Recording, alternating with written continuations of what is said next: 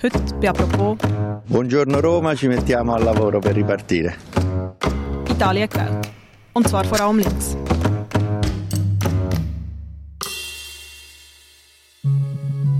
In knapp 1200 Gemeinden haben im Oktober rund 12 Millionen Italienerinnen und Italiener neue Stadtparlament und Bürgermeister gewählt. Es ist die erste Wahl seit dem Amtsantritt von Mario Draghi im Februar. Er steht für einen neuen politischen Führungsstil in Italien und die aktuellen Kommunalwahlen scheinen das zu bestätigen. Was das für die italienische Politik und das Land bedeutet, über das reden wir heute bei «Apropos», einem täglichen Podcast vom Tagesanzeiger und der Redaktion Tamedia. Mein Name ist Annik Kosmann und mir zugeschaltet aus Rom ist der Oliver Meiler. Er ist Italien-Korrespondent der Redaktion Tamedia und für die Süddeutsche Zeitung. Hallo Oliver. Ciao Annik. Oliver, in Italien ist das erste Mal seit dem Ausbruch der Corona-Pandemie und auch seit dem Amtsantritt von Mario Draghi gewählt worden. Wo und wer ist denn an die Urne gegangen?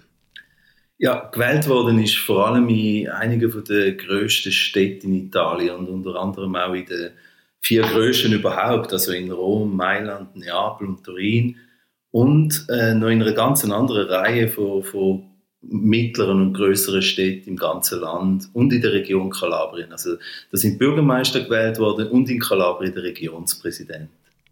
Wir nehmen am Dienstag auf, das ist ein Tag, nachdem das die Stichwahl entschieden ist worden in mehreren Städten. Bevor wir auf diesen Entscheid kommen, vielleicht noch einen Blick zurück, wo die Kommunalwahlen haben ja schon am 4. Oktober angefangen Dort hat es den Erstwahlgang gegeben. Du hast gesagt, aber viele Regionalparlamente sind auch gewählt worden. Welche Erkenntnisse haben sich dort schon für dich ergeben nach dem ersten Wahlgang vor zwei Wochen? Ja, man hat dort schon gesehen, dass die Rechte ziemlich große Probleme hat, sich zu halten. Also in Mailand, äh, in Neapel und in Bologna hat die Linke, also die Sozialdemokraten vom Partito Democratico, schon im ersten Durchgang gewonnen. Und zwar deutlich, manchmal zusammen mit den Cinque Stelle, manchmal ohne.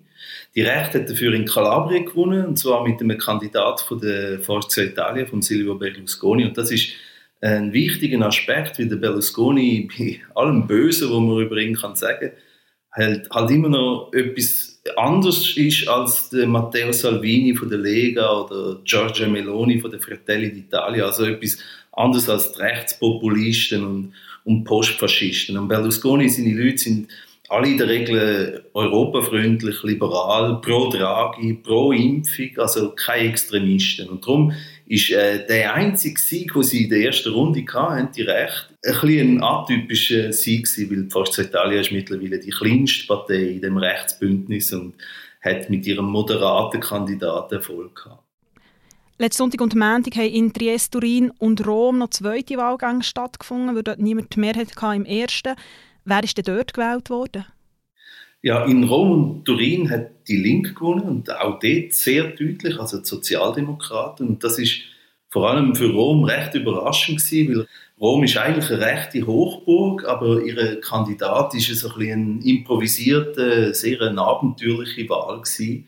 Der neue Bürgermeister heißt Roberto Gualtieri. Das war früher lang Europaparlamentarier vom Partito Democratico und zuletzt Wirtschafts- und Finanzminister von Italien.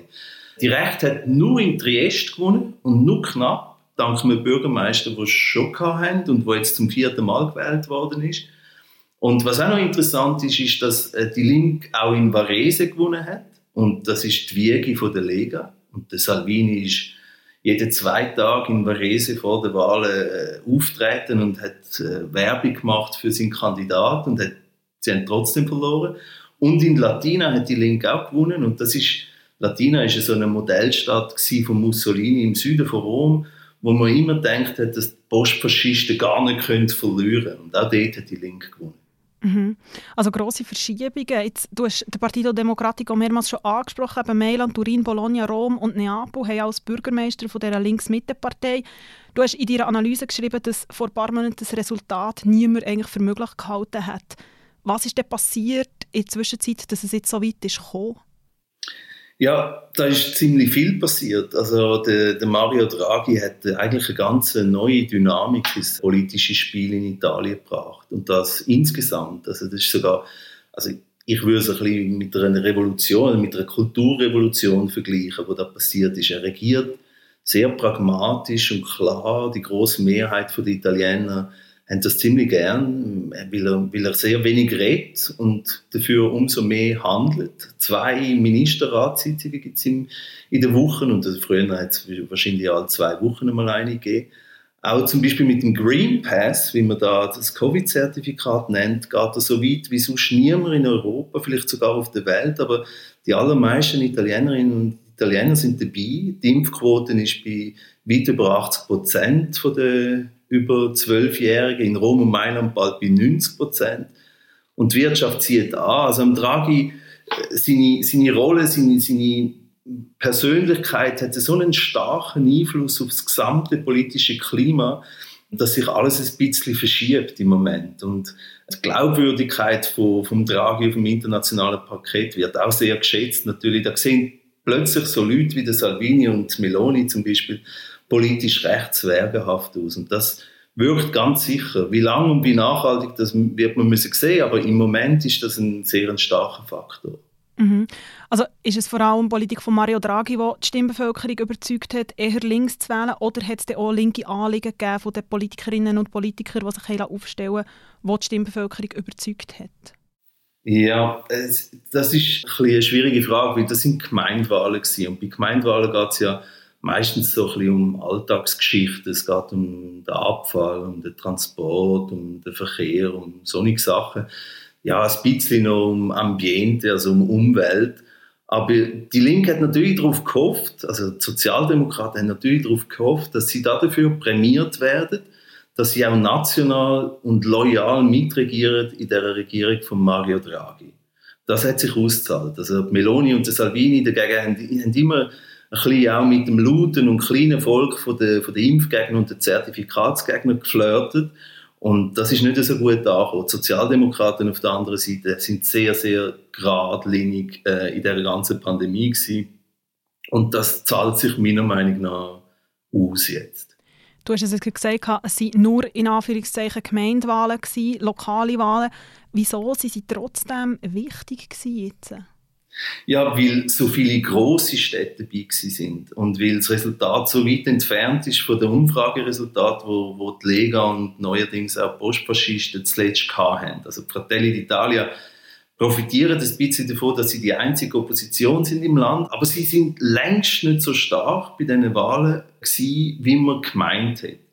Und auch darum ist auch für die Meloni, wo so ein bisschen der Shootingstar vom Moment ist, die Chefin der Postfaschisten also, Niederlage sehr einschneidende, vor allem äh, wegen Rom. Da hat sie da hat sie den Kandidat ausgesucht und, und der war eine mittlere Katastrophe gewesen. und da ist so ein bisschen wie ein, ein Glanz von ihr abgefallen, wo man in den letzten Monaten so ein bisschen gesehen hat, sich bilden.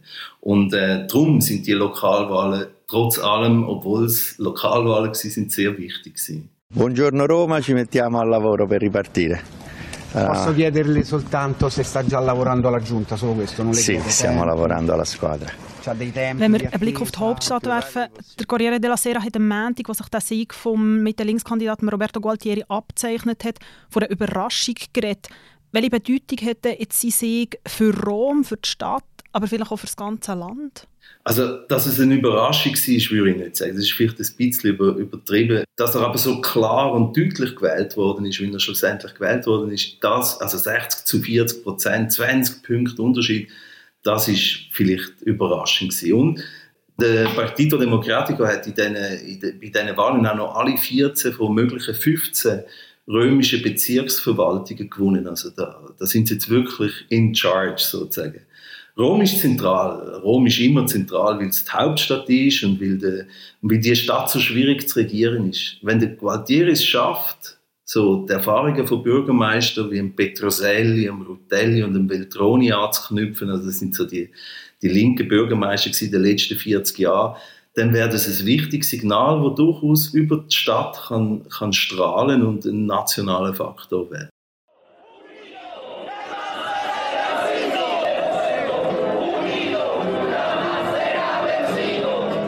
Wenn wir noch kurz in Rom bleiben, am Wochenende hat es eine grosse Demonstration mit über 200'000 Personen. Was war denn dort los und inwiefern hat das mit der aktuellen politischen Situation und vielleicht auch den Wahlen sogar etwas zu tun? Also das ist eine Demonstration von den Gewerkschaften, äh, sozusagen eine Gegenkundgebung von dem, was eine Woche vorher in Rom passiert ist. Da haben Zertifikatsgegner und Neofaschisten gegen den Green Pass demonstriert.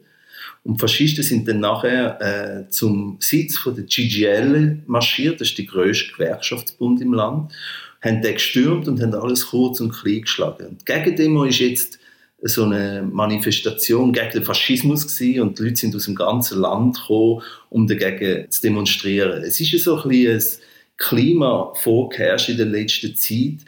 Wahrscheinlich ist es ein bisschen überzeichnet worden von den Medien, aber trotzdem sehr präsent, dass die Forza Nuova, vor allem die neofaschistische Partei, wo, wo nicht im Parlament sitzt, es geschafft hat, die Impfgegnerbewegung zu unterwandern und dadurch sehr viel Sichtbarkeit bekommen haben im Land. Und da hat es wie ein, Signal gebraucht, das dem Gegensteuer gegeben hat. Und das ist die, die große Demo auf der Piazza San Giovanni, ist, der, ist so ein bisschen die Antwort gewesen, die die Antifaschisten gegeben haben. Du hast jetzt gesagt, das war eine Antwort auf die neofaschistische Bewegung, Kundgebung vorher. Jetzt haben wir die Wahlen, die auch tendenziell eher einen linken Drall haben bekommen. Kann das der Anfang sein für potenziell etwas Neues?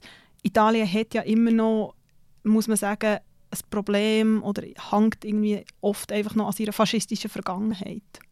Ja, ob die Wahlen dazu schon lange, das, das wage ich zu bezweifeln. Aber Italien hat insgesamt, wie du sagst, es, seine faschistische Vergangenheit, also die aus dem Ventennio, aus, aus der Herrschaftszeit von Mussolini nie wirklich aufgearbeitet. Und darum flammen da immer wieder dort und da in Parteien und Bewegungen und auch selbst in den parlamentarischen Parteien wie der Fratelli d'Italia so faschistische Überreste auf. Und das ist tatsächlich ein Problem, wo, wo ab und zu in Debatten, in den Medien mündet, aber noch immer nicht wirklich ernsthaft angegangen werden. Und vielleicht gibt es jetzt so eine, eine, eine, Gegenbewegung, das kann sein, aber vielleicht sind die Wahlen noch ein bisschen ein schwaches Signal oder ein, ein, ein wenig wichtiger Termin gewesen, wo, wo man das könnte ablesen daran.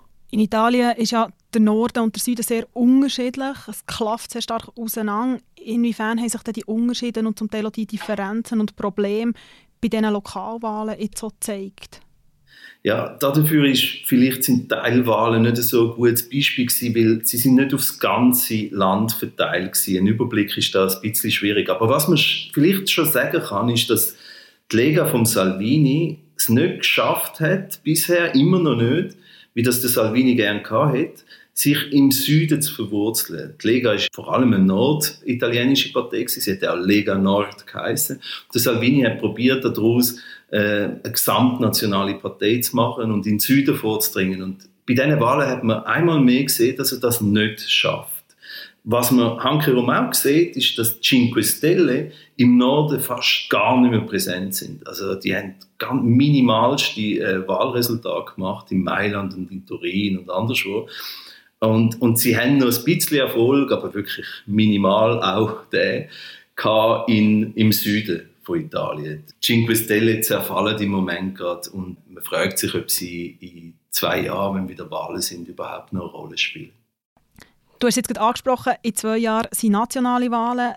Lässt sich dann, obwohl es jetzt nur eine Teilwahl war oder Lokalwahlen, ein Trend für die italienische Politik ableiten?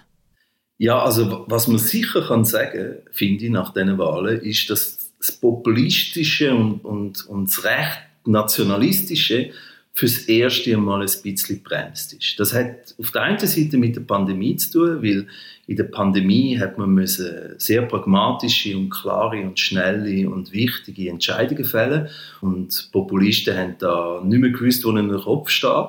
Und andererseits hat es auch mit Europa zu tun, weil die Italiener kommen ja Zuschüsse und, und Darlehen von 200 Milliarden Euro und sogar noch ein bisschen mehr über aus der EU. Und jetzt ist es natürlich ein bisschen schwierig für die Nationalisten und Souveränisten und Populisten gegen die EU zu sein. Also insofern denke ich schon, dass, die, dass der Trend, der aus der Lokalwahl gekommen ist, in eine gewisse, in eine gewisse Richtung zeigt. Also weg vom Populistischen hin zum, zum eher pragmatischen, liberalen, sozialliberalen Wirtschaften und Politisieren. Wobei, wie gesagt, wie nachhaltig das, das ist, das, das wird man dann müssen sehen Jetzt waren auch vor ein paar Wochen in Deutschland Wahlen. Dort sind die Sozialdemokraten als Sieger rausgegangen. Kann man jetzt die Wahl in Italien oder der Linksdrauf, wo wir geredet haben, mit Deutschland vergleichen? Also kann man wie so von einer linken Renaissance in Europa reden? Ja, tatsächlich. In der deutschen Bundestagswahl hat man das gesehen, aber wenn man jetzt von den, von den italienischen Gemeindewahlen, die auch noch Teilwahlen sind, das wird ableiten, ist das vielleicht ein bisschen gewagt, ein bisschen abenteuerlich noch. Aber tatsächlich, wie wir vorher gesagt haben, durch das, dass die Populisten eher gegen alle Erwartungen schlecht abgeschnitten haben, die Nationalisten ein tatsächliches Problem, ein objektives Problem haben, weil Europa so stark sich gemacht hat für Italien und weil auch die Migrationspolitik nicht mehr so wichtig ist. Einerseits, weil nicht mehr sehr viele Bootsflüchtlinge ankommen in Italien im Vergleich zu vor vier, fünf Jahren, aber andererseits, weil auch die Leute andere Probleme haben, wie die Migration. Und, und durch gibt es so eine Welle für ein pragmatisch regierende äh, Kabinett, wie das die von Mario Draghi ist und da als loyale Alliierte, wo die Sozialdemokraten sind, wo alles mittragen, wo sehr dezidiert für die Maßnahmen sind, profitiert der Partito Democratico sicher stark von dieser Welle. Es ist noch etwas anderes aufgefallen in dieser Wahl. Du hast von der Giorgia Meloni geredet, du hast von der Virginia Raggi geredet, sonst haben wir aber tatsächlich nur über Männer. Obwohl es eigentlich Quote Rosa gibt, das sind ja die Frauenquoten, die besagen, dass mindestens 40 Prozent der Kandidatinnen und Kandidaten auf dem Stimmzettel müssen weiblich sein Und es hat ja auch noch nie eine Staats- oder eine Ministerpräsidentin in Italien. Wieso ist Frauen so unglaublich schwer in der italienischen Politik? Ja, das ist tatsächlich eine mittlere Katastrophe, die sich auch in diesen, in diesen Gemeindewahlen wieder gezeigt hat. Nicht in einer grossen Stadt hat eine Frau gewonnen oder wäre Frau überhaupt in der Position gewesen, können zu gewinnen. Und vor allem die Sozialdemokraten müssen sich da am Vorwurf gefallen lassen, weil sie natürlich die sind, die die Quotenregelung auch gepusht haben und so. Und sie geben es auch zu, dass es eine mittlere Katastrophe war. Äh, blöderweise ist die Erfahrung mit zwei Bürgermeisterinnen in Rom und in Turin von der Cinque Stelle nicht sehr erbaulich gewesen. Wobei, das hat natürlich nichts, absolut nichts mit der Frau als Frau zu tun gehabt, sondern mit, mit ihrer Partei, mit der Cinque Stelle, wo einfach kein Personal haben für so wichtige Aufgaben. Und das ist das Problem von der Cinque Stelle und auch für die Frauen. Trotzdem hängt das irgendwie so im Raum im Moment. Und darum haben vielleicht auch nicht wahnsinnig viel sich äh, beklagt über die fehlenden Frauen. Aber das Problem ist, ist da.